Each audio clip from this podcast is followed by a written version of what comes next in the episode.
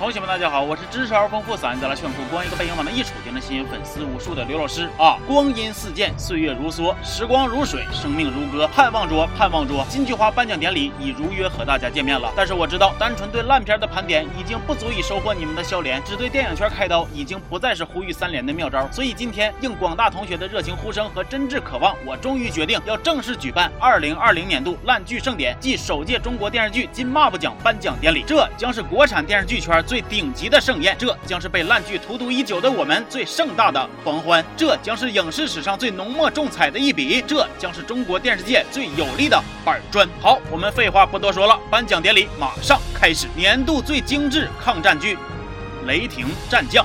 雷霆战将优点屈指可数，看完胸闷气堵，豆瓣评分高达二点五，谁见了都得夸声虎。虽然该剧制作粗制滥造，剧情纯属胡闹，打着抗战的旗号在作死的边缘狂跳，但是我依然要将金马布年度最精致大奖颁发给他。为啥？看这精致的服化造，演员们人均头戴三斤半发胶，身着西装三件套，油腻的表情像在拍摄激情小广告，每一个镜头都是如此的着相。泡女兵住别墅，喝咖啡走台步，你要不说这是《亮剑三》，我还以为这是上。海滩恶臭的剧情让观众不知该如何继续，整体的质量还不如老铁们拍的土味剧。就这，主演居然还怒怼粉丝说不爱看就滚，心里没有逼数的气势是多么的凶狠。如此这般跪求群嘲的行为，属实找笑。最终该剧惨遭下架，也是你们应得的福报。美容美发时代之雷霆战将，让你的智商跟不上趟。逐梦圈圈圈之雷霆战将，让抗战神剧烂出新花样。二零二零金马部年度最精致抗战剧，实至名归。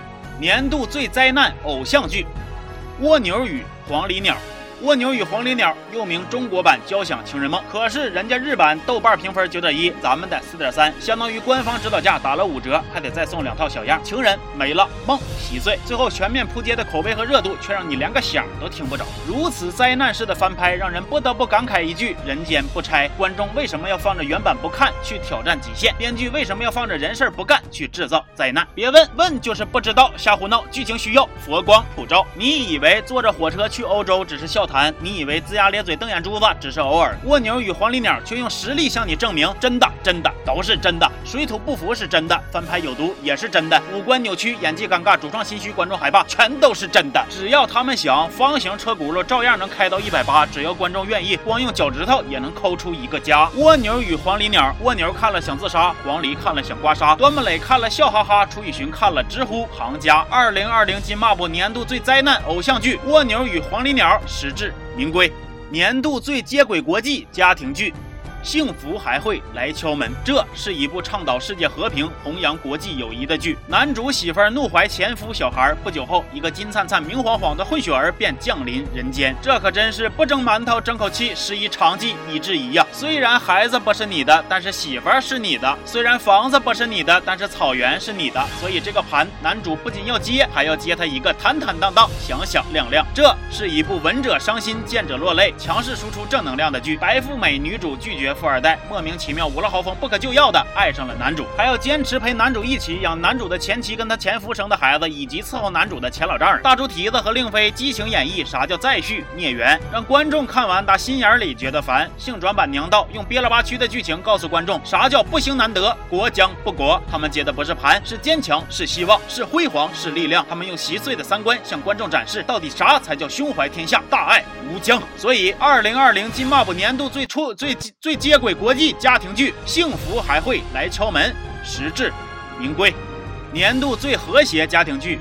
爱的厘米，爱的厘米，只听剧名就能预料到该剧之深度。正式开看便能感受其中之内涵。男主有一位善解人意的母亲，把男主当做人生的一切，丝毫不懂啥叫成年人的边界。生活里他事无巨细，小到吃饭穿衣，大到拉屎放屁。感情上他也要为你拼尽全力。对象你处一个他搅黄一个，让你远离爱情的沼地，永远散发单身的魅力。而女主有一位温柔体贴的父亲，患有严重的精神疾病，重男轻女，把女儿当提款机一样剥削自。己像姨妈巾成精似的吸血，只要儿子过得爽，谁管女儿是咋想？生活的耳光要是抽的不响，你怎么可能茁壮成长？爱的厘米用满满的狗血浇灌观众的心脏，让你在看剧的过程中逐渐迈不开腿，跟不上趟，喘不上气，最终放弃生的希望。二零二零金马部年度最和谐家庭剧实至名归，年度最热血武侠剧，有匪。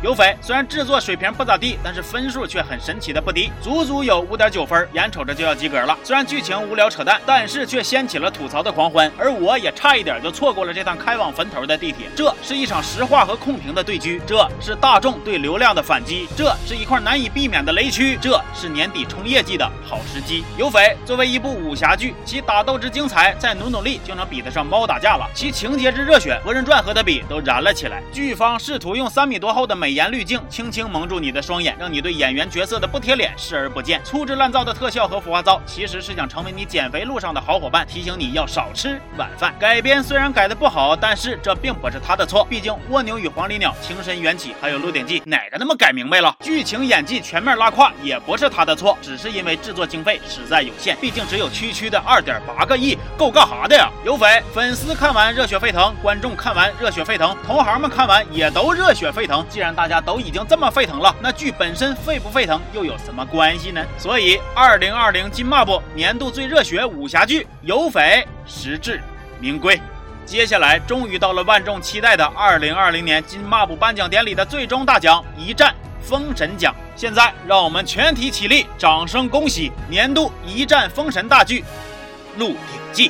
他来了，他来了！《鹿鼎记》终于不负众望，昂首挺胸的向我们走来了。《鹿鼎记》今天能得奖，绝不是运气，绝不是巧合，是天意，是实力，是应该，是值得。一经播出就斩获豆瓣二点几的高分，并且已经逐步攀升到三分的他，值得。凭借一己之力掀起了一阵狂潮的他，值得。全力以赴弘扬传统文化，使原本垄断式的猴戏终于得到传承的他，值得。《鹿鼎记》激励鹤群，一枝独臭。当整个影视圈的大环境都略显消沉之时，他的出现就仿佛三天没憋出来的粑粑，终于配合着一声怒吼，扑通掉落，溅起了水花一片。当观众们都放纵自己，一心追求好剧之时，他的登场就好像一盏晃瞎眼的明灯，提醒你在美好的阳间以外，依然藏着另外一个世界。如果没有《鹿鼎记》，世界该多么无聊；如果没有《鹿鼎记》，生活该多么枯燥；如果没有《鹿鼎记》，我的三连该如何得到？《鹿鼎记》初看心脏狂跳，再看有点想笑，看久了你才知道，在他的衬托之之下。连逼森的作品似乎都变得有些美妙。他就是冬天的小棉袄，夏天的遮阳帽，减肥的小妙招，居家旅行杀人灭口的必备良药。千言万语，万语千言都表达不出我的敬佩、我的尊重、我的喜爱、我的冲动。所以，让我们再次起立，为《鹿鼎记》欢呼，为《鹿鼎记》喝彩！二零二零金马部年度一战封神大剧《鹿鼎记》